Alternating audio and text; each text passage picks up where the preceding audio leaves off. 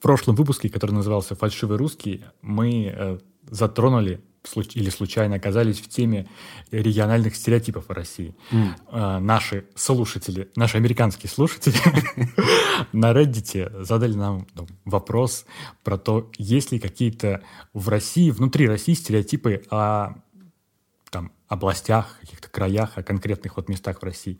Мы с тобой только максимум вспомнили там петербургская интеллигентность, там здоровые сибиряки и пылкие ребята с Кавказа.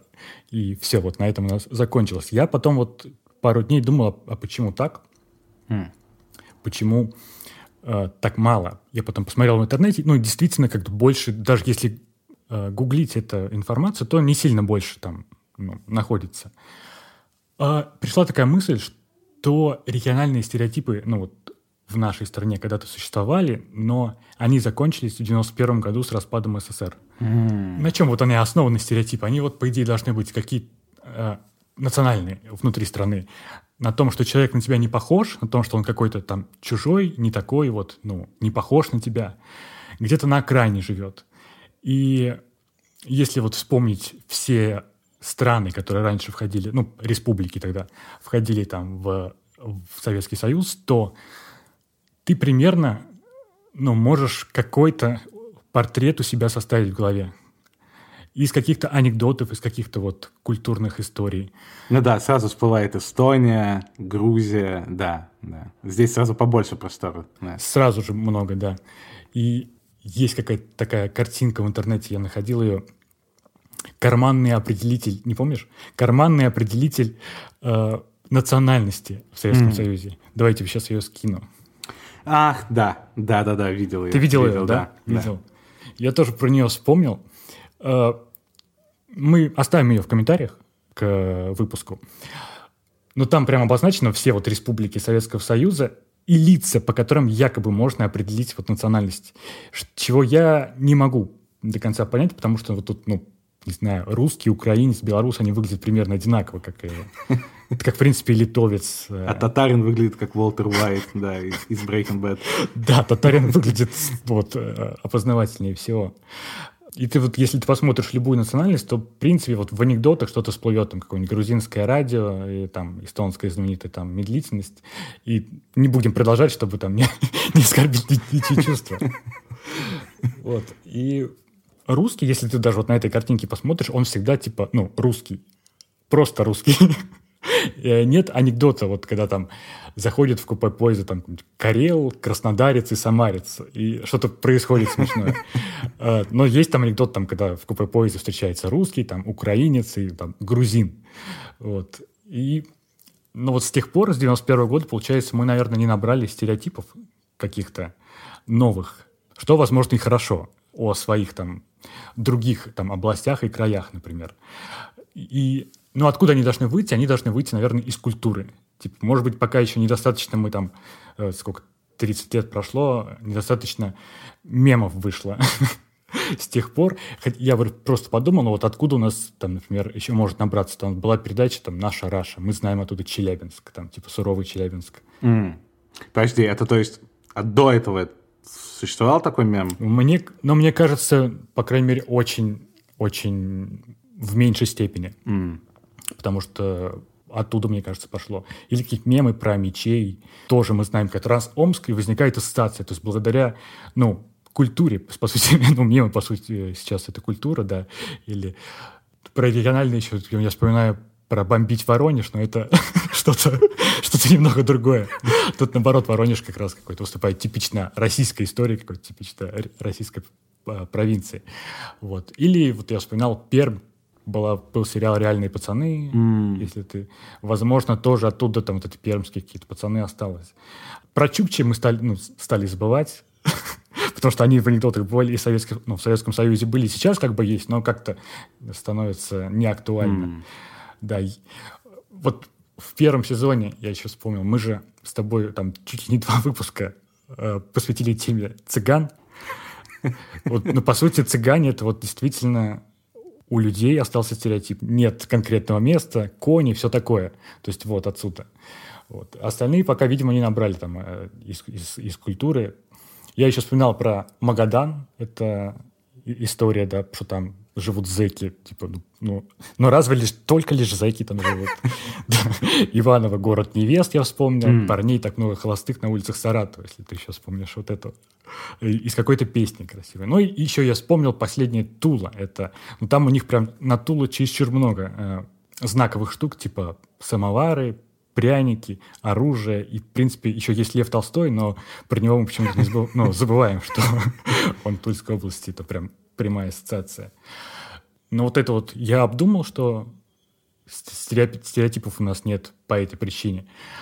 И они какие-то все, не знаю, не настоящие. Вот если вот, как я тебе сказал, да, про там э, Магадан или Иванов, ну, как-то странно, что неужели правда так вот живут. И вот когда ты в прошлый раз говорил там про США, что легче представить, что вот там, там Техас, mm. это вот эти вот ребята. Ну, неужели тоже вот прям вот там живут одни, одни сторонники Трампа, и которые, не знаю, какие-то, какие, у тебя, наверное, лучше знать. Просто с историей США у меня плоховато, но, возможно, это... Почему? Может быть, больше таких вот э, воспоминаний даже у, у нас мы примерно представляем, потому что у них как раз чаще чем у нас был вот этот свой-чужой в их истории, то есть вот этот юг-север mm. и так далее. И легче было описать какого-то, ну, условного врага или там противника, который не похож на тебя какими-то вот этими штуками. Я сейчас параллельно просто, пока ты все говорил, вспомнил про оригинальный стереотип, который есть в Испании. Mm. А, потому что здесь как раз очень четкое деление на регионы. Мне кажется, в принципе, нет вообще более разделенной на регионы страны в мире, чем Испания. Хм. А, потому что, по сути, ну, там, учитывая историю страны, по сути, это там 10 разных стран в, в одной. И во многих регионах свой язык, как там в Каталонии, например, там в стране басков, а, в других регионах а, именно не то, что диалект свой, а именно свой язык. И, соответственно, очень отличается культура, и они очень ее сохраняют. Но, да, вспомнил я то, что про каталонцев есть стереотип, что они очень жадные. Mm. Потому что, возможно, потому что это самый богатый регион Испании, который там отдает кучу налогов, которые потом уходят в другие регионы, и они всегда недовольны. Это вот одна из причин, почему mm. они хотят отделяться. И вот за ними стоит стереотип, что они очень жадные, и есть даже анекдот, который я сейчас нашел в интернете, я его помнил, но чтобы воспроизвести прям точно, я сейчас его прочитаю. Если в бокал с вином залетела муха, то костилец попросит заменить бокал. Арагонец выпьет вино вместе с мухой. А каталонец вытащит муху и заставит ее выплюнуть в бокал то вино, которое она успела поглотить. Да, и вот довольно много таких анекдотов про Каталонию, так что да, вот такой, такой оригинальный стереотип я вспомнил про Испанию. Слушай, ну у нас, наверное, были такие анекдоты, мне кажется, про евреев. То есть, ну, по, по сути, да, чем отличается? Можно высмеивать там какую-то тупость, там, жадность, вот это какую-то непохожесть, ну, в худшем качестве. Понятно, что да, что-то будет совпадать. И вторую картинку, которую я тебе сейчас скину, а потом, естественно, в комментарии тоже скину, это картинка 2016 года. Я здесь нагуглил историю, когда некое издание существовало Йод, который не существует сейчас, оно, оно представило как раз карту региональных стереотипов о России mm. с помощью поисковых запросов Яндекса. То есть они писали, по сути, да почему москвичи и типа что первым э, в Гугле высвечилось, объявляли это главным стереотипом о вот об области или об окрае. Сейчас я тебе ее скину. И тут есть на что посмотреть. Вот здесь очень много. Почему смоляне злые? Почему белгородцы злые? Да, то есть здесь вся карта России, да. и подписано mm-hmm. там ярославцы, ивановцы, москвичи, и потом подписано, что москвичи злые, питерцы не любят москвичей, пермяки соленые уши, окей. Окей, именно, окей. Тюменцы не любят северян, а мечи покидают Омск. Мне понравилось, да. Новосибирцы бросают квартиры. Что-то таинственное в этом есть, да. Вот. И Тамбова здесь нету, к сожалению. Но я потом гуглил сейчас, вернее, в Яндексе писал, почему тамбовчане, и там тоже такие злые. Но я представляю, наверное, что, возможно, люди, там, столкнувшись, столкнувшись с чем-то плохим в жизни, пишут в Гугле, типа, вот, от, выносят свою, свой негатив туда и стараются на, найти ответ, да, в этом, в Гугле. Вряд ли кто-то пишет, почему там вот со мной случилась какая-то добрая история. Но Вот, и здесь москвичи тоже злые, но я сейчас, кстати, смотрел, москвичи превратились в высокомерных э, mm. за, за 6 лет 2016 года, что-то изменилось. Э, еще из классного, почему осетины такие красивые, и почему ингуши такие красивые. Вот. А в прошлый раз, да, мы говорили про Рязань и грибы. Здесь вообще то, что, тоже что-то невероятное. Почему рязанцы косопузые? Типа, наверное, много можно открыть о стране, если вот гуглить каждую из этого, из этих надписей. Мне, да, прямо сейчас тоже, конечно, хочется посмотреть, почему самарцы потеют, например. Но мне кажется, я оставлю это после да, записи подкаста. А сейчас, ну, мне кажется, что, наверное, даже хорошо пока что у нас вот нет таких стереотипов, по крайней мере, о регионах. Mm. Потому что всегда это упрощение какое-то, да, получается, деление свой-чужой. Но, наверное, из хорошего можно типа за что-то зацепиться в человеке, если ты там с кем-то познакомился, с какими-то там, не знаю, и что-то сказать, а, вот ты вот что-то вот такое. Ну, наверное, типа, чаще всего это просто какой-то, ну, негативный характер. Ты можешь, а, ну, там, эстонец, понятно, ты там что-то вот как-то, наверное, тупишь. Вот, но он, ну, нельзя сказать, что, типа, вот классно, в России нет стереотипов, потому что, ну, других там, там гор- много, там, социальных стереотипов, там, тех же самых гендерных, и даже, типа, ну, по гороскопу люди друг друга делят, там, ну, там, типичный скорпион, типичный козерог, вот этого просто навалом. Просто, да, географическое пока не прижилось, а вот остального очень много. Ну, а теперь возрождение нашей легендарной рубрики, про которую мы забыли в последних выпусках 5, наверное. Местная новость. А, наконец-то она у меня появилась. Причем эта местная новость уже, наверное, месяца два-три. И никак не доходили руки до нее. Но она, мне кажется, довольно... Она, она довольно необычная и, и интересная. В потенциале вроде как нам будет тут о чем поговорить. В Испании есть литературная премия. Mm. Как во многих странах, но испанская особенно примечательна тем, что если ты становишься лучшим писателем года по версии вот этой премии, то главный приз — миллион евро. Блин, это много. И да, по этому параметру это самая дорогая премия в мире. То есть среди литературных более увесистого, как бы, более увесистой награды не существует. И несколько месяцев назад вручали как раз ее за 2021 год, и победительницей стала испанская писательница, которую зовут Кармен Мола она довольно популярна стала в последние годы. Она там пишет какие-то ультра-успешные детективы, которые какими-то безумными тиражами расходятся, и она прям, ну, вот, очень-очень стала известной. Но штука в том, что ее никто никогда не видел. Mm. Это, все знают, что это ее псевдоним, то есть это не настоящее имя хм. Кармен Мола. Никто не знает ее настоящего имени. Она давала несколько интервью, но всегда в печатном виде. И там журналисты, которые с ней общались, не раскрывали потом как бы никаких деталей. То есть это абсолютно загадочная фигура. Хм. Единственные два факта, вот, которые при нее есть, это то, что она живет в Мадриде. И второе, это то, что она замужем и работает в университете профессором. Все, это вот все факты, которые не известны. И тут, значит, проходит эта премия, у нее, у нее довольно большие шансы на победу, потому что, опять, она очень успешна. И в итоге она становится, она получает главный приз. Угу. И все думают, кто выйдет на сцену, чтобы как бы произнести речь. Увидим ли мы ее наконец-то вот спустя эти годы. И в этот момент на сцену вместо женщины выходит трое мужчин. Э.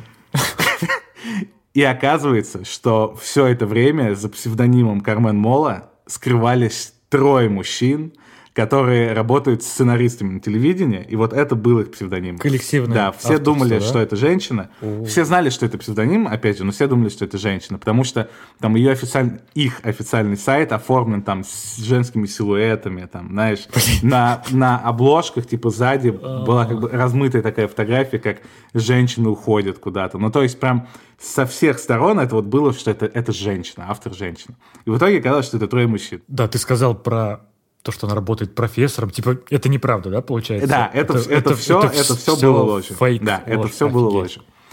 И, разумеется, можно представить себе как бы реакцию и, и масштаб этой реакции, даже без относительно того, что там это просто неожиданный поворот событий, если еще учесть, там, насколько там, в последние годы вот эта острая тема там, да, да, равных прав и всего остального, понятно, что тут просто взорвалось, короче, все, когда это произошло. И, разумеется, был, как, была одна страна, которая говорила, что это ужасно и плохо, что они так поступили. И и как бы здравый аргумент заключался в том, что вот там в последние X лет, тут сложно, наверное, обозначить конкретные временные какие-то рамки, но вот в последнее время женщины только-только начали получать там такие же шансы, какие всегда были у мужчин, чтобы там стать успешным э, в своем деле, там получить признание, популярность, деньги и так далее.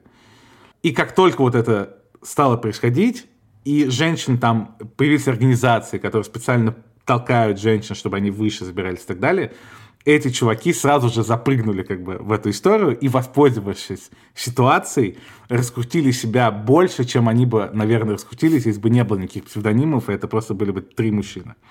Тут как бы довольно убедительный аргумент, с которым сложновато спорить. При этом есть другой лагерь, и, собственно, сами вот эти ребята объяснили, когда их, разумеется, спросили, какого черта, они объяснили это тем, что вот этой истории они хотели показать, что там на самом деле единственное, что имеет значение, это вот творчество и качество этого творчества. А авторский, вот этот какой-то ореол вокруг автора и важность, которую придают автору, она не имеет никакого значения. Неважно, кто сделал, типа там высокий, низкий, там с белой кожей, с темной кожей, там или там. Главный вот продукт итоговый. Поэтому вот эта история, они хотели лишний раз подчеркнуть, что типа без разницы, кто автор.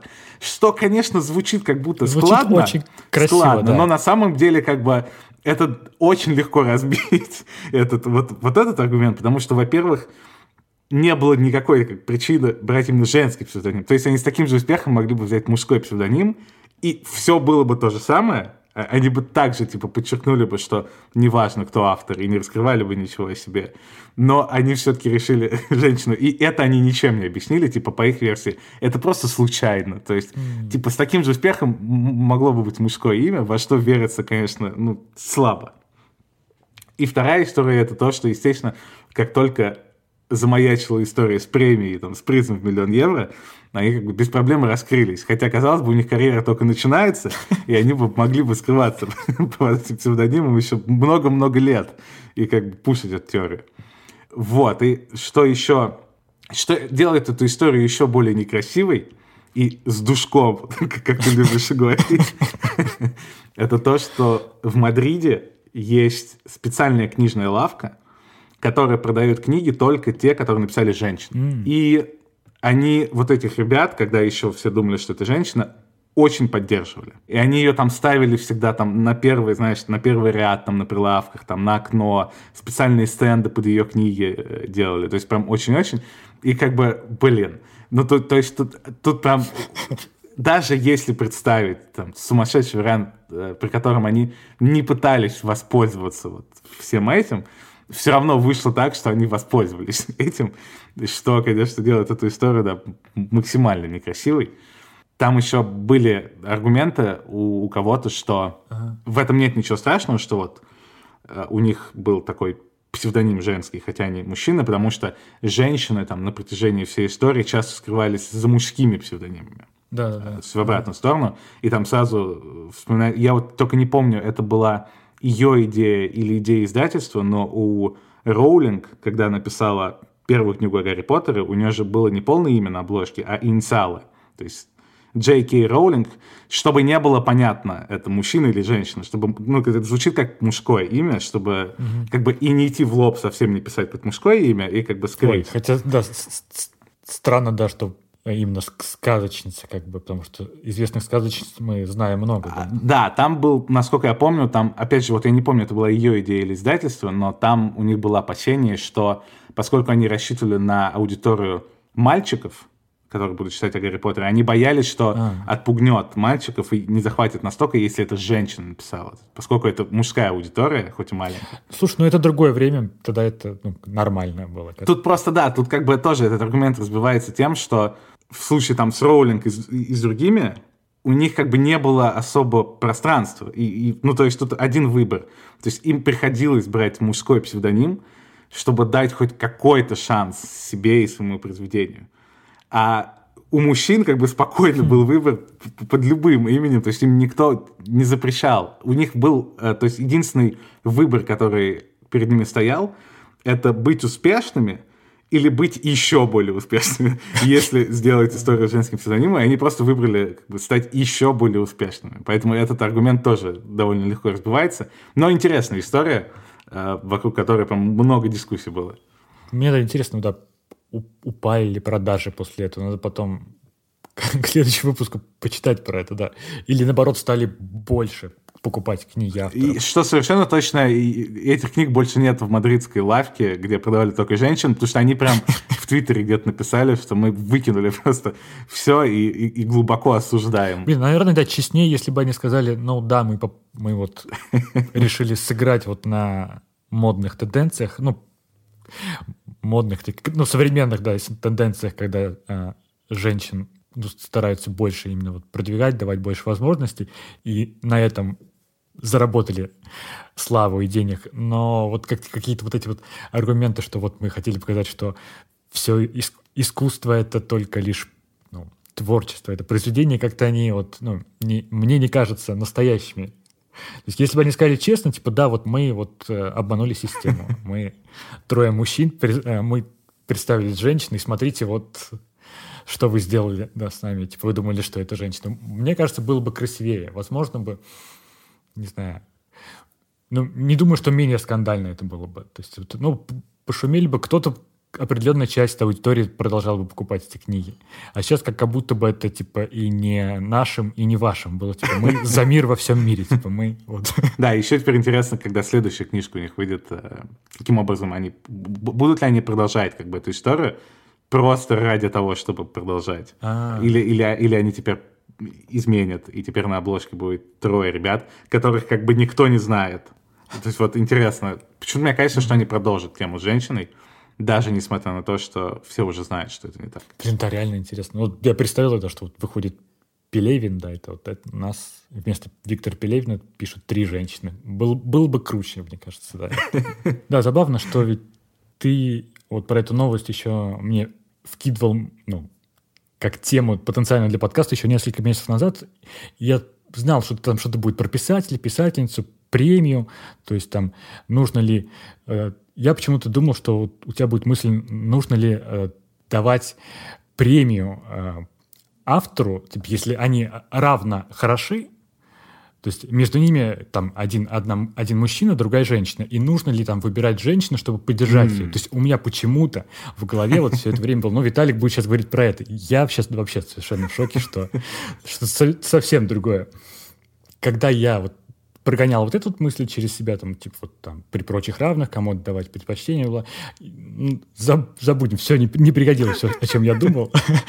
Кроме того, что я вот вспомнил, что тоже пару месяцев назад, я заметил, что в Инстаграме я подписан э, чаще всего на женщин. Mm. И я прям в какой-то момент, то есть я вот периодически захожу, чищу, там подписки, потом подписываюсь на новых. И вот я вспомнил, что в конце лета или в начале осени я такой, так, у меня вот во всех этих сторисах из разных вообще, из разных э, сторон жизни, там кто-то про одно пишет, про другое, и женщины. Я такой, так, я, и у меня было такое, что я, так, я должен набрать мужчин-блогеров себе, чтобы было чтобы они были ну, равны, чтобы моя лента была гендерно равна. То есть, причем в странном положении, я наоборот, я в шоке был, что я посмотрел, что у меня много ну, девушек, разных блогерок. Я зашел потом к одной из них и думаю, так, на что она подписана? Типа, кто мне там э, симпатична была в своих э, в рассказах. И я специально искал э, приятных на вид мужчин на аватарках, заходил к ним и смотрел, думаю, так, подходит, и на кого ты подписался после этого.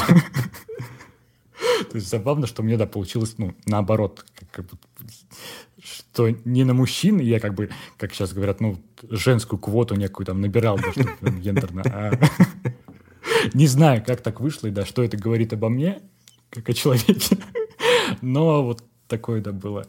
Слушай, мне теперь очень интересно, когда ты прогонял ту мысль про то, при прочих равных, кого бы ты выбрал, к чему ты пришел? Ну, я в своей вот этой какой-то придуманной проблеме пришел к тому, что, типа, если бы дали женщине и ничего бы не сказали, то, ну, но типа члены жюри именно или кто там выбирает вот этого лучшего автора, а, обсуждали ну, именно это, то есть давай, давайте дадим писательнице, потому что ну, пис... до этого там 50 лет побеждали писатели, то окей. Но потом я подумал, что в принципе, если бы даже сказали, что мы вот... Хотя вот сейчас вот я даже, когда э, говоришь это, то кажется, что это будет странно, если вот типа э, члены жюри говорят, что у нас там были сомнения, и мы даем награду, потому что ты женщина. Наоборот, как-то звучит э, немного отталкивающе. При этом, во-первых, такое, в принципе, вот эта история про то, что кто-то очень много выигрывал, давайте дадим другому, потому что просто нужно разбавить. Это прям регулярная история везде. Там сразу вспоминается с Майклом Джорданом в NBA, а, когда он в каком-то году MVP ему не дали. Mm. Просто потому что типа все устали голосовать за одного и того же человека. Хотя он, очевидно, был круче всех. Слушай, ну с Месси, да, такая же история. Он уже просто надоел, его хочется Да, там, лук и Модрич как бы там, да, да, будет. Но по поводу истории, кому сто... стоит ли отметить какую-то социальную группу, которая там до этого либо там как-то притеснялась, либо у нее не было шанса, там, либо просто, ну, там, исторически так сложилось, что вот у них не было шанса добраться так высоко. Стоит ли сейчас при прочих равных, опять же, отдельно дать там награду любую им а не там, грубо говоря, белому мужчине среднего возраста. Mm-hmm. И я тут как раз склоняюсь в такую сторону, что да, стоит. И там, в частности, с Кариной мы там много про это говорили несколько лет назад, когда, там, особенно в русском интернете, все были максимально недовольны, что там достаточно снять фильм о там проблеме там, районов Детройта, где преимущественно черное население, mm-hmm. и вот все, типа, вот твой Оскар сразу. Или там достаточно там черному режиссеру э, снять какой-то фильм, и тоже при прочих равных, как бы он скорее получит Оскар, чем там белый режиссер. И как бы я понимаю, когда это звучит вот так, когда ты не вникаешь в эту историю, это кажется несправедливым и нечестным. Но опять же, во-первых, это кажется там несправедливым и нечестным, собственно, людям, которых никогда не притесняли, то есть а, а, как, как только они себя чувствуют в ситуации, когда вот что-то происходит вот чуть-чуть как будто, как будто не то, сразу происходит какая-то ультразащитная реакция, при том, что там, естественно, в этот момент ты не думаешь о том, что вот с этими ребятами такое происходило там 500 лет последних. Но главная тут штука в том, что почему, мне кажется, это норм, в принципе, именно вот в данный период истории. Типа через 50 лет возможно, это будет уже неправильно, и нужно будет там откатываться ну, другой какой-то системе. Но почему это правильно вот прямо сейчас? Очевидно, что вот там в последние 20 лет происходят все эти социальные перемены, когда там переосмысливаются там роли, все эти какие-то старые вот эти проблемы там как-то оживляются и так далее. И точно так же очевидно, что там, ну, большинство социальных групп, кроме там белых мужчин, каким-то образом там либо притеснялись, либо там им не давали столько же прав, либо там что-то еще эта штука с наградами, даже если послушать там каких-нибудь актеров молодых, или там музыкантов молодых, или спортсменов молодых, всегда есть какой-то там типа детский кумир, там, типа из-за чего они захотели стать актером. И, разумеется, там у белого актера, у белого там мальчика всегда будет куча людей, которые могут стать такими для него кумирами, которые, из-за которых он может захотеть прийти в профессию. Ну, типа, тыкни в любого футболиста там, или в любого там теннисиста, и там куча людей, которые как бы похожи на него, и поэтому он там может ими вдохновиться, потому что у них похожая история и так далее. А, соответственно, если взять там любую социальную группу, которая не белый мужчина, а, и там откинуться на 30 лет назад, то примеров для вдохновения будет очень-очень мало. И для того, чтобы вот эта система запустилась, чтобы в какой-то момент вот сейчас даже искусственно будет вот этот перекос, когда ты как бы одновременно э, отдаешь какой-то долг за вот все вот эти старые годы, когда там людям не давали шанса добраться до таких высот, и ты одновременно вкладываешься в будущее поколение. То есть ты даешь там куче молодых там каких-то школьников из разных социальных групп примеры для вдохновения которые позволят потом им понимать, что вот у них тоже есть шанс стать вот такой штукой.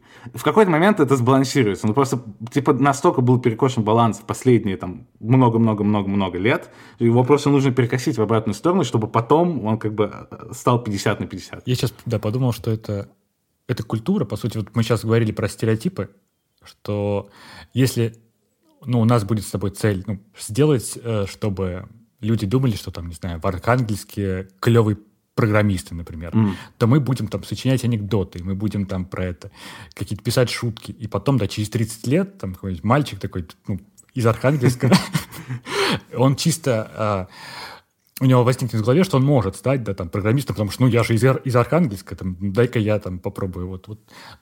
То есть это, я понимаю, да, что сейчас это немного искусственно, а может, да, где-то и не, не немного выглядит вот эти вот, особенно поначалу, как раз вот, наверное, лет вот 5-7 назад.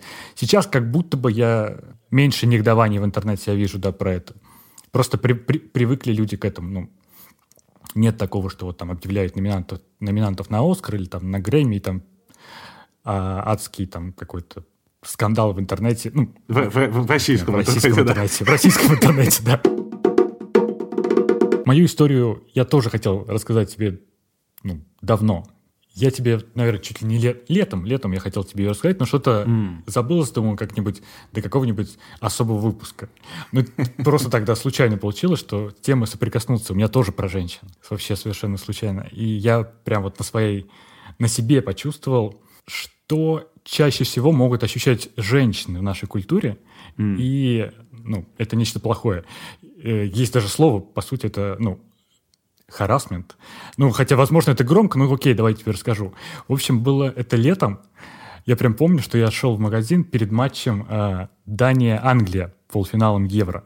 Я э, не помню, что я покупал в магазине, но это было типа часов 9 вечера или 10 перед закрытием шел, и, а вот уже закупился, иду обратно там с пакетом, я просто заметил, идет, ну, идет парочка, где-то вот, ну, к боковым зрением, а, мужчина с женщиной, по-моему, несколько в таком в при алкогольном настроении. Ага. Ну, это я уже потом понял. Сначала э, я просто иду домой и слышу, ну, как бы разговор случайный какой-то. Потом он начинается громче и громче. Я понимаю, что они говорят обо мне.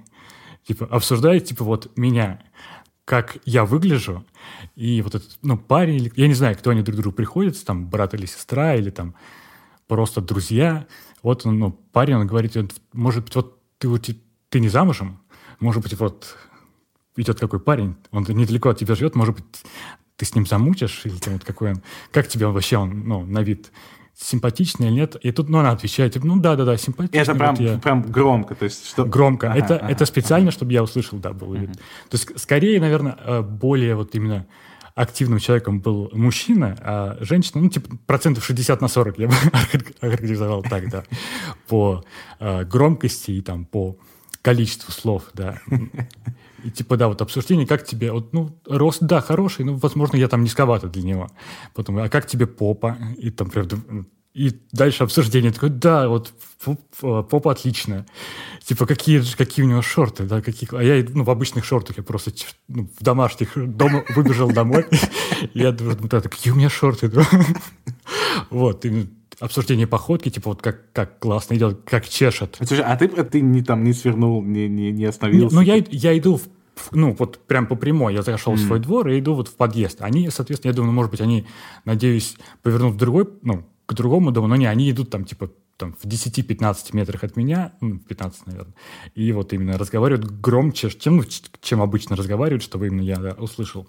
А мне думают, блин, ну, естественно, неприятно, ну, такой какой-то алкоголь, все это мне не очень нравится. История, я делаю вид, что ничего не происходит, но и стараюсь идти в подъезд. Ну, они это, вот это тоже обсуждают, типа, может быть, он живет вот в подъезде у тебя, э, рядом, с, ну, в твоем подъезде, может быть, это вот судьба, может быть, вот какой. Ну, mm. я сейчас точно не помню, но вот обсуждение части тела прям вот э, много это было, там секунд 30 это происходило, и там, а может минута, я не знаю. Но вот именно вот это обсуждение характеристик меня было э, во, ну, в каждом предложении. Ну, типа, я условно там к пятому подъезду, они там в шестом э, жили, по сути. И мне дольше идти. И я чувствую, что они остановились и ждут, куда я иду, так они э, смотрят. Но я подхожу к подъезду, открываю дверь, думаю, ну, надо что-то сделать. Я просто им посмотрел, помахал рукой, улыбнулся. Они в это время что-то говорили активно, ну, говорили, и у них, ну, типа, пропал дар речи, они такие, оп, какой-то был смешок, смешок, который застрял. И, типа, несколько обескуражил вот этим своим э, показано, что я все это слышал, и, типа, мне норм. Хотя, ну, хотя мне не было норм. Типа, но мне захотелось мне повернуться, mm-hmm. типа, и да, что-то сделать. А дальше я, я не поехал на лифте, я пошел пешком, потому что э, я подумал, так, э, за секунду сообразил, что у нас в этот день как раз не работает подъезд, домофон сломался. Думаю, так, если эти ребята хотят, э, захотят продолжения беседы, то они зайдут, я буду смотреть, как я жду лифт тут. Поэтому я туда. Ну, знаешь, ну, какое-то вот ну, неприятное чувство ну, было. Возможно, я как бы сейчас описал это весело, я как бы это уже ну, забыл. Ты, не, нет, совершенно не весело, да. Но в тот момент было прям, ну, не клево. Я пришел домой, думаю, так, футбол, что-то вот как и футбол расхотелось смотреть, думаю, так, ощущение, что вот какое-то вот хотелось mm. помыться, такое вот, что вот твое тело не принадлежит тебе. И, ну, блин, это чаще, прям гораздо чаще, ну, женщинам это... Да, мне кажется, ну, это, это каждый день. Свойственно. Это, в смысле, это, это, это, еще, это еще звучит как, типа, самое привычное, типа, как стакан воды выпить. То есть, мне кажется, ты сейчас, типа, из ста уровней ты на первый забрался. Ну, я думаю, не первый все-таки там, да, вот мне э, не нравится этот момент да, с алкоголем, то есть вот сразу это как повышение этого, когда люди в таком состоянии, я думаю, это не, не, более неприятно. А более, да, неприятно? Мне просто сразу показалось, что как будто ты сам в своей голове чуть-чуть их можешь оправдать, типа, ну ладно, пьяные, типа, ну черт с ними. Возможно, я так это просто подумал, что они пьяные. Может быть, они не были пьяные, я не знаю. Но, но это было вечером, мне кажется, они либо собирались быть пьяными, то есть вот явно что-то вот намечалось там про это. И, ну, я вот потом гуглил про это, я сказал харасмент, но ну, не совсем харасмент. Это скорее называется, если вот терминами брать это слово catcalling. Mm. Это когда вот да, человек э, на улице там подзывает ну, девушку вот им какими-то кис, ну, условными кис-кисами, что-то вот такое, да. Слушай, я был в шоке. Я, я почему-то думал, что в западной культуре, в смысле именно вот через, через там кис-кис вот этот, я почему-то думал, это вот только типа англоязычная там тема, и что э, на русском языке какие-то другие просто слова, типа там красавица, ну, что-то вот такое. Я почему-то, а потом я где-то в сторис у какой-то девушки именно увидел про вот этот кис-кис, я думаю, ну, ё-моё, серьезно, это же так еще, это даже, даже звучит, типа, я звучит понимаю концепт, который как бы, ну, реально, при том, что он, разумеется, там, неприятен и, и все в таком стиле, но он уже настолько там, ну, как бы на протяжении реально всей истории, в Испании, к слову, это прям, ну, на каждом шагу, тут всегда гуапа-гуапа, то есть как раз типа mm. красавица. И, Карине просто, ну, то есть каждый раз, когда она выходит без меня на улицу, ее там пять раз там кто-то так называет. Mm. Но вот именно в русском языке типа, я еще мог бы понять красавица при всех своих, опять же, при всей при всех минусах гигантских там этой истории, но вот именно кис-кис, это же даже просто ну, идиотизм. Просто идиотизм. Это же даже на что, типа, чувак, ты рассчитываешь? Ну, то есть, ну, это слишком бессмысленно. Ну, мне кажется, это прям, ну, не супер часто, но встречается вот какое-то, да, обращение на себя внимания, и кис-кис, блин, тоже. А, ну да, ты сейчас сказал про Испанию. Просто именно в России, ну, я как бы сторонний, типа, наблюдатель, или как бы, возвращаясь к нашему второму выпуску, как фланер, который гуляющий по улицам, да. Поэтому я, ну, днем, например, ну, не часто встречаю именно в России вот это какое-то вот именно, прям чтобы вот на виду, как ты сказал, было, что вот прям в прогулка и тебя жен... девушек там зазывают как-то. Скорее, он, наверное, опять же, это, не знаю, некая зажатость, э, допустим, наверное, есть Э, разность в странах. То есть там Испания это явно более открытые ребята. Наверное, у нас это просыпается больше там типа к вечеру. Вот это, когда ребята ездят на машинах и останавливаются, да, там. Хотя, возможно, я ошибаюсь. Но мне кажется почему-то, что в России, да, вот именно какой-то вот, когда наступ, наступает вечер, темно, немножко люди расслабляются и начинают позволять себе такие странные, да, истории. Вот, я потом в тот вечер смотрел, думаю, что это такое со мной было. Я наткнулся даже вот на видос, тоже несколько лет ему было.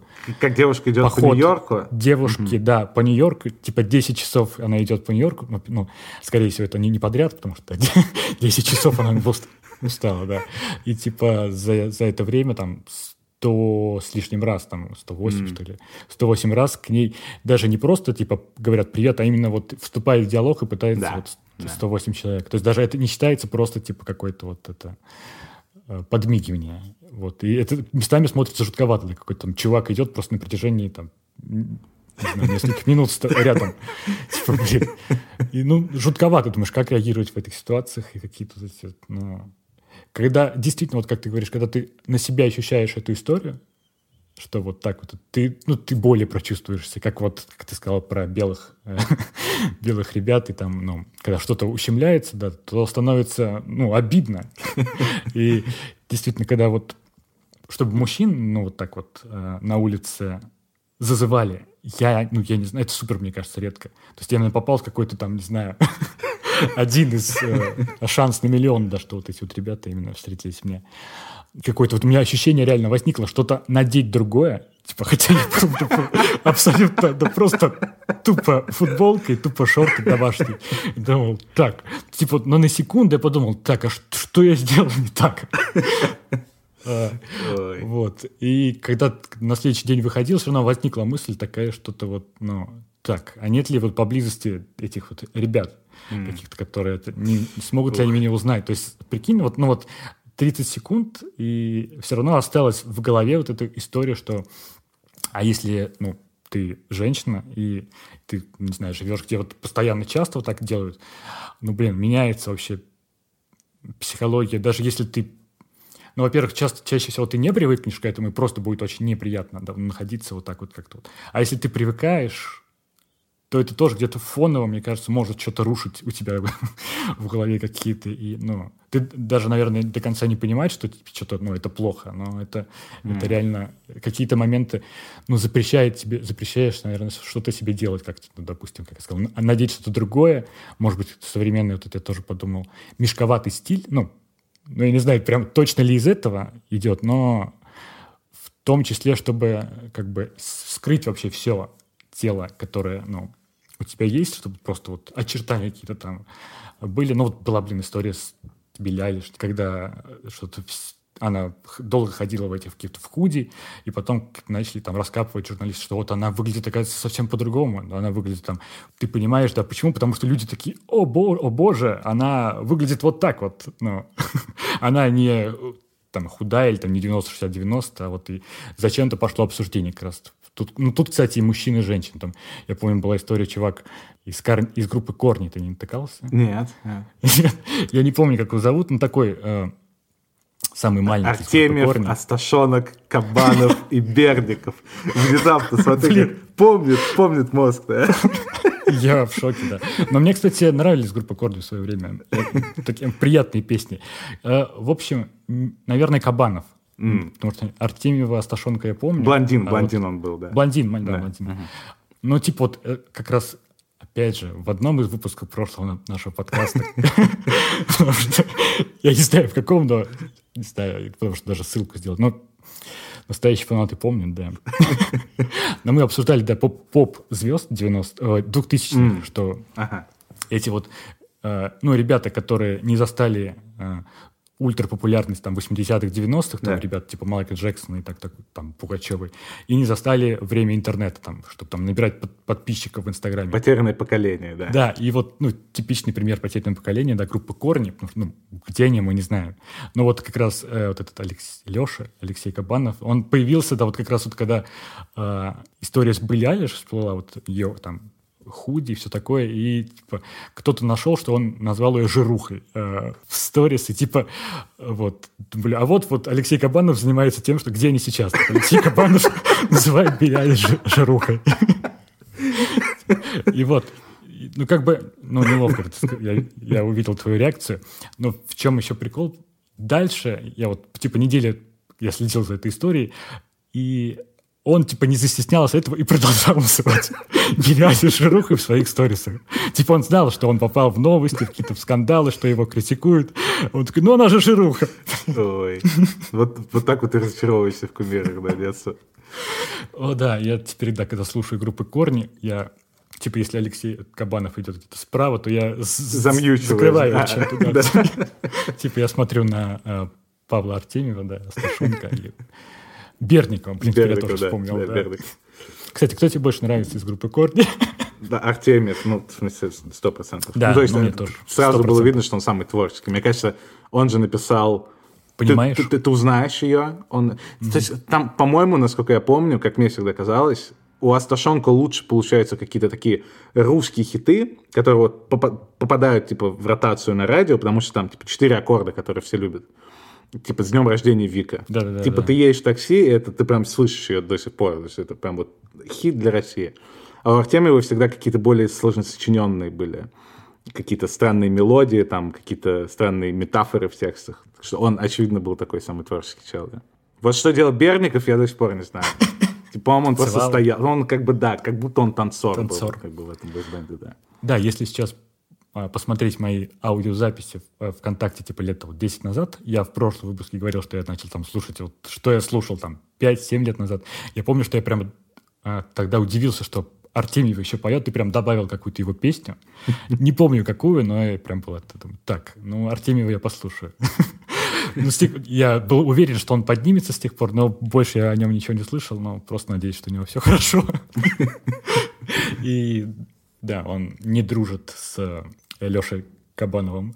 Немного не нравится, что я вот, вот я и, может быть, ты в этой истории прям какие-то очень чистые и ребята, которые за все хорошее. Как mm, сейчас, будет моя любимая рубрика «История о грязном прошлом», да, Артема? Я случайно вспомнил, то есть это э, тоже, ну, совсем не типичная моя манера, чтобы я делал, блин, даже представить себя как пристающего на улице кому-то со знакомством даже 10 лет назад, ну, нет. Но вспомнил, что однажды ну, случайно оказался в такой ситуации.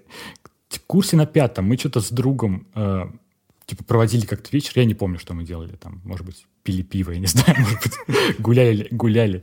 Но типа, ему позвонил приятель его, э, которого я типа знал, типа просто, ну, привет, как-то пару раз видел.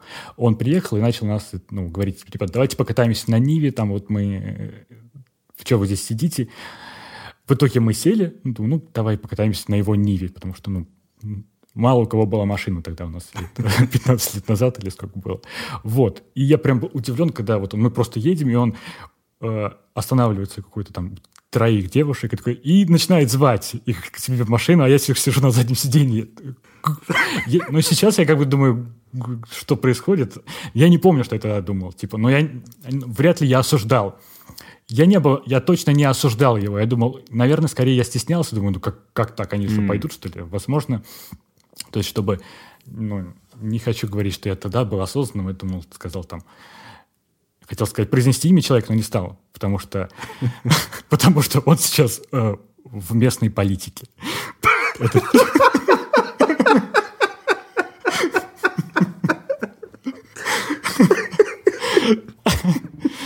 Неожиданная концовочка, да?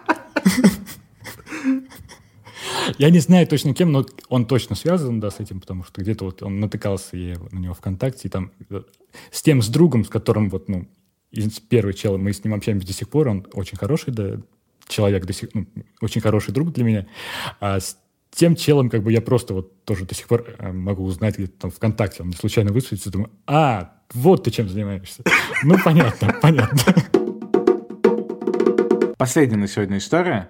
Э, мы прошлый раз рассказывали, что у нас э, был довольно загруженный январь по разным причинам. И в результате всего этого я, наверное, месяца полтора-два довольно мало играл на гитаре и еще меньше пытался что-то сочинить, какие-то песни. А как ты знаешь, как бы это то, что я люблю делать в свободное время, собственно, сочинять песни. Но времени не было, и я не делал этого реально месяц два. И вообще обычно это происходит, есть там два разных сценария. Один сценарий — это я услышал чью-нибудь песню или чей-нибудь альбом или какой-нибудь саундтрек к фильму, и мне настолько понравилась не там не конкретная мелодия или там текст, а атмосфера, которая вот создается этим, и там чувство, которое меня вызывает, что я думаю, блин, хочу вот что-то свое, что вызовет у меня похожие чувства, с, похожей, с похожей атмосферой, с похожими какими-то mm. визуальными образами. И я там беру либо там пианино в Москве, либо гитару здесь, и как бы я думаю о том, то есть я знаю, что я хочу примерно. Не факт, что у меня получится именно это, но вот я примерно понимаю, в какую сторону я хочу двигаться, и я как бы думаю и наигрываю разные варианты, и как бы пытаюсь тебе там есть один блок, ты ищешь его, потом у тебя есть второй блок, ты ищешь его, и вот что-то в конце получается. Э, разумеется, в конце получается не совсем то, чего ты хотел, и как бы это сильно отличается, но вот примерно как бы смысл в этом. Mm-hmm. Это вот один сценарий, но он супер редкий, мне кажется, это типа процентов 10-15 случаев. Да, он прям красиво звучал первый. Я прям думал так, что ты всегда делаешь. Я восхитился уже тобой. Не, это, это да, это, это очень редкий случай. Второй случай более частый и более необъяснимый. Когда просто тебе приходит на ум мелодия целиком, э, либо какая-нибудь строчка целиком просто из, из воздуха. И ты вокруг нее начинаешь строить, и как бы постучался в эту дверь, не то, что нужно, постучался там во вторую, не подходит, не очень нравится, и вот там в третьей оказывается то, что нужно, и вот тоже так ты идешь. Вот это более популярный сценарий. Но иногда я на это обратил внимание только вот на прошлой неделе. Хотя, когда я обратил на это внимание, я понял, что это далеко не первый раз, когда так случается. Из-за того, что, как я сказал, прошло месяца два с того момента, как я именно сознательно думал, что сейчас у меня есть свободные полчаса, хочу что-нибудь посочинять. Из-за того, что я два месяца так не делал, я просто взял гитару, и не думая вообще ни о чем, просто думая там о работе, там, о том, что я есть на ужин, буду вообще случайные мысли, летающие вокруг, mm-hmm. я просто начал наигрывать, на автомате начал что-то наигрывать. И через 4 минуты получилась готовая песня. Хм. И я вообще точно обратил именно Жаль, в этот тебя раз. не снимали на видео в этот момент, как э, в документалке. Да. И я обратил на это внимание, потому что что-то я думал как раз до этого, что вот я давно, уже месяца два прошло, я ничего не делал. И вот как-то я прям обратил в этот раз на это внимание, понял, что такое происходило кучу раз и всегда в похожих ситуациях. Когда я месяц, полтора-два, то есть непривычно длинный перерыв для себя, ничего такого не делал. И потом я просто беру в руки, и это вылетает просто за 5 минут. Mm. Что-то новое, чего ты даже не пытался. Просто вылетает абсолютно само целиком. И я не знаю, насколько это популярная история. Я подозреваю, что она, типа, происходит не только там в музыке или в чем-то. Но вот отдельно как-то мне отметилось то, что... И, и как это странно, что обычно, если ты что-то не делаешь долгое время, непривычно долгое время, то потом тяжело всегда опять начать это делать. Типа, если ты не занимался спортом два месяца, ну, ты, тебе будет очень тяжело, когда ты снова начнешь. Mm-hmm. Если ты там не практиковался там в игре на пианино, то, разумеется, за два месяца ты чуть-чуть растеряешь скилл, и там тебе нужно полчаса на то, чтобы как-то вкатиться и заново. Если ты там хочешь побросать мяч в кольцо на площадке, и ты давно этого не делал, у тебя тоже там на прицел там, уйдет ну, там, типа, минут 20, пока ты ну, какой-то флоу не начнется твой привычный даже с гитарой просто. Если бывали момент, когда я прям не играл на гитаре месяц или полтора, именно процесс игры, то есть с технической точки зрения, он тяжелее становится, нужно чуть-чуть, вот минут 10-15 что-то поиграть, чтобы как-то раскачаться. Но именно вот творческий процесс, когда ты что-то придумываешь, он вот как минимум вот на этих примерах у меня, он совершенно по-другому работает. И каждый раз, когда я делал какую-то паузу там, в месяц-два, сразу после этого у меня вылетала готовая история, вообще даже не пытаясь. Хм. И я еще сразу в этот момент думал о текстах, которые вроде типа тоже творчество. Да, я тоже сейчас о них думаю. И всегда было тяжело, как бы в тексте, в принципе, всегда тяжело писать. Но вот когда перерыв долгий, тяжело первый, потом идет прям очень тяжело. Но потом я подумал, что, наверное, именно процесс написания текста, он скорее можно сравнить с процессом игры на гитаре. То есть это техническая скорее штука, а не творческая. И поэтому как бы это понятно, почему и то, и то сложно, потому что долго не было практики. Получается тогда, что вот этот вот момент, когда ты именно придумываешь что-то с нуля, и вот в песне он легко идет после паузы. В текстах, наверное, ближайший аналог — это типа оригинальность мысли твоей в тексте. И, наверное, как раз когда я долго что-то не писал, после этого как-то проветривается голова, появляются, накапливаются какие-то свежие мысли, идеи, и хотя сам процесс написания текста очень сложный после перерыва, как техническая вещь, но вот именно творческая часть в плане там оригинальности мысли, она вот как-то освежается. И как вот ощущение, что типа творчеству нужна какая-то пауза. Возможно, опять же, это у меня какое-то такое строение, какой-то там мой склад, но такое ощущение вот, что в технических штуках чем больше практикуете, угу. тем лучше становишься. А в творческих вещах всегда нужна какая-то пауза, видимо, чтобы как-то собраться с мыслями или как-то посмотреть на что-то по-новому или дать себе передышку и не думать типа, об, об, об одном и том же. Вот. В самый последний момент я сейчас вспомнил э, русских писателей, которые там, уезжали куда-нибудь в Италию, э, освежиться там во Флоренцию, там какой-нибудь, или даже героев, пис, героев их романов, ну и самих там, там, может, Чехова, не знаю, Достоевского, которые там ехали во Флоренцию, чтобы набраться какого-то вот новых впечатлений. Э, и потом написать их куда-то, выписать. У Гончарова, которого э, за последние пару лет я полюбил и прочитал его всю э, о-трилогию, э, у него есть еще одно произведение «Фрегат Паллада», когда он там неожиданно для всех окружающих там уехал э, в какое-то там кругосветное путешествие на несколько лет. Хотя он был супер ленивый, ну, mm. сам по себе он сменил какой-то род деятельности, потом вот после этого он как-то набрался впечатлений, как раз вот что-то обдумал, и вот именно в творчество у него ушло вот это вот. И не знаю, то ли... Ну, это прям супер большой перерыв, я сказал, там несколько лет, да. Каких-то как, как будто освежить вот впечатления, но я понимаю, что... Здесь, здесь, здесь как будто чуть не то, потому что тут именно ты делаешь что-то новое, то есть именно вот набираешься впечатлений, а тут как бы ты просто ничего не делаешь, просто берешь паузу, просто берешь паузу. Ну тут да, тут я сейчас вспомнил, вот, например, свои посты про последнее, что я делаю, вот лучшие фотографии за месяц.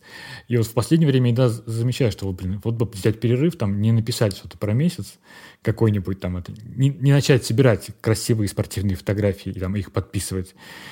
Как будто есть какая-то усталость от повтор... ну, повторяемости, от какой-то вот, что вот конец месяца нужно сделать, конец месяца нужно сделать. Вот. И в какой-то момент мне в конце года было такой, так я что-то не хочу вообще делать. Вот бы сделать... Вот, и мысль о перерыве была, что вот сейчас вот я бы сделал перерыв, и вот потом вот у меня в голове представлялось, что вот я сейчас начну какие-то там новые формулировки, новые красивые слова подбирать под это. Но я так не сделал, да, что-то я где-то где-то нашел силы, и, типа, сейчас они у меня откуда-то есть, типа, я опять продолжаю их делать. Единственное стабильное творчество, которое я а, сейчас ну, произвожу. Но вот каких-то воспоминаний у меня про то, что я что-то не делаю, и потом творчество бьет ключом, ну, нету. Я вот, наверное, mm. вот, может быть, я не играю там на гитаре, не сочиняю, даже не представляю, как это сочинять песни. Когда ты мне говоришь, я прям даже замираю и слушаю. Это, ну, как, как, как, как Виталик это делает? Я подумал еще, можно ли сказать и считать такие вот штуки типа, словом вдохновение. Часто же, мне кажется, вдохновение — это главная отговорка любого человека, который имеет какое-то отношение к творчеству. У меня не было вдохновения. Разумеется, никто не знает, что на самом деле значит. Это настолько абстрактный концепт, что туда можно запихнуть, mm-hmm. да, туда можно запихнуть просто абсолютно все, что угодно. Но интересно, вот можно ли такое считать если вот ты осознал эту историю и заметил, что вот если ты делаешь паузу, то после этого, а, опять же, понятно, что это не гарантированная там какая-то история, ты никогда не знаешь наверняка. Но, в принципе, это получается, ты можешь искусственно, искусственно. вызывать это вдохновение, когда просто не делаешь эту вещь там какое-то время. Вот можно ли притянуть это к вдохновению? Потому что, в принципе, примерно такая же абстракция, как и само понятие вдохновения, которое не совсем понятно, что, что оно означает. Ну, сейчас я да, начал вспоминать про Юлю, она же э, пишет картины иногда там или рисует. Ну, у нее вот бывают моменты, когда вот, типа, ну, надо, наверное, что-то сделать, а не идет, например. А бывает, когда так, я вот прям вот ее откуда-то какое-то чувство ее несет, я хочу нарисовать вот именно это, и прям вот в эти моменты как раз, видимо, наверное, получается. Ну, насколько я там со стороны смотрю. Я забыл, да, что, в принципе, на... что она творческий человек. Вот, да. Но именно вот эти вот моменты, да, я сейчас прям начал вспоминать, что есть они такие, когда, например, она говорит, что вот что-то я давно не рисовала там акрилом именно, и вот сейчас вот прям очень хочется. И если именно хочется, вот какой-то горят, горят руки от того, что ты не делал какое-то время, то, то получается. Потому что, наверное, да, во-первых, ты этого хочешь, а, и ты, этого, ты это умеешь, потому что ты когда ты делал, и когда все сходится, вот видишь, я разработал, почему так происходит. Два, а, два вот этих глагола сходятся, и получается ну, какое-то произведение. Типа хочешь и умеешь. Вот. Потому что частенько бывает, что умеешь, но почему-то тебя как-то это ты на что-то еще отвлекаешься и ну, не сильно хочешь, если у тебя нет какого-то прям, не знаю, как сказать, стержня или чего-то прям постоянно это, что ты этим занимаешься по жизни. Ну, ну, понятно, что бывает что такое, что ты хочешь что-то, а не умеешь, но надо учиться, да. А тут, тут прям, когда все сходится, все, я вывел идеальную формулу творчества. Нужно делать паузы, да, и себя прям немножко Ой, я сейчас, блин, я сейчас... Еще одну мне мысль вспомнил. Я слушал когда-то вот прям месяц назад. По-моему, это было в подкасте про Толстого. Про Толстого. По-моему, он так говорил, что вот, цитата его, вот когда хочешь писать, ну, вот ты хочешь писать, не пиши вот когда вообще не в моготу, то иди вот пиши вот, вот сейчас вот. То есть если хочешь, это еще недостаточно. Нужно прям вообще так захотеть, чтобы себя специально ограничивать э, вот именно э, в, ну, в творчестве, чтобы потом прям вот тебе, как ты наиграл, может, наиграл на гитаре, за 4 минуты сочинил, ну, как песню. Да, здесь, правда, важное отличие именно то, что я не хотел в этот момент ничего сочинять. Это именно совершенно бессознательная история. То есть это, это чуть-чуть в другую сторону. Именно ты делаешь паузу, а потом ты просто берешь гитару в руки не для того, чтобы что-то сочинить, а просто чтобы занять руки чем-то, пока ты думаешь о чем-то. Mm. И именно бессознательно. Это происходит именно вот прикольность этого момента и какое-то волшебство, что это происходит вообще бессознательно. Как раз, когда ты делаешь это и понимаешь, что ты делаешь, это вот уже mm. из, из первого случая какой-то сценарий. А здесь именно это происходит бессознательно, после, после какого-то длительного перерыва. Моя кон... Считаю, что моя концепция пока не разрушилась, да. Но, в принципе, видимо, бессознательно ты хочешь, да, это сделать. Может быть, даже если ты думаешь о работе, но, как говорят, руки помнят, а вместе с руками и мозг, и все такое, да. И когда ты ни на что не... Тут еще, возможно, ты ни, ни на что не отвлечен, на тебя ничего не давит. Вот, еще mm. одна, еще одна появляется фактор, да. Да, на тебя ничего не давит, нет никаких факторов, так я должен написать песню. Ты просто... Ты хочешь, но ты не понимаешь, что ты хочешь. Так, давай, чтобы мы в конце обозначили финальную формулу. Итак, первое. Ты хочешь. Второе. Ты можешь. Третье. Ты не знаешь, что ты хочешь. Ну, тут э, разновидности бывают, да. Да, типа, да. А, ну, на тебя ничто не давит. Вот на тебя ничто да, не ничто давит. не давит, да. Четыре, то есть, все, четыре пункта. Добавить Может, нечего, как говорится. Может быть, ты что-нибудь сыграешь. Если... Э, да, мы сегодня очень затянули запись подкаста, но если вдруг мне не будет слишком лень, то после того, как мы закончим запись, возможно, я действительно что-нибудь сыграю. Как раз, возможно, то, что mm. придумалось, чтобы как бы иллюстрация, к примеру, была, как mm. раз то, что придумалось. Э, я там один куплет, припевом, возможно, сыграю. На всякий случай хочу подчеркнуть, что когда я говорю, что что-то придумалось, я не имею в виду, что придумалось что-то хорошее. Э, это означает, что придумалось просто от начала до конца. На качество не влияет это вдохновение. Возможно, придумалось что-то отвратительное. Но, по крайней мере, оно придумалось. Но это было творчество, это уже творчество. Да. never gonna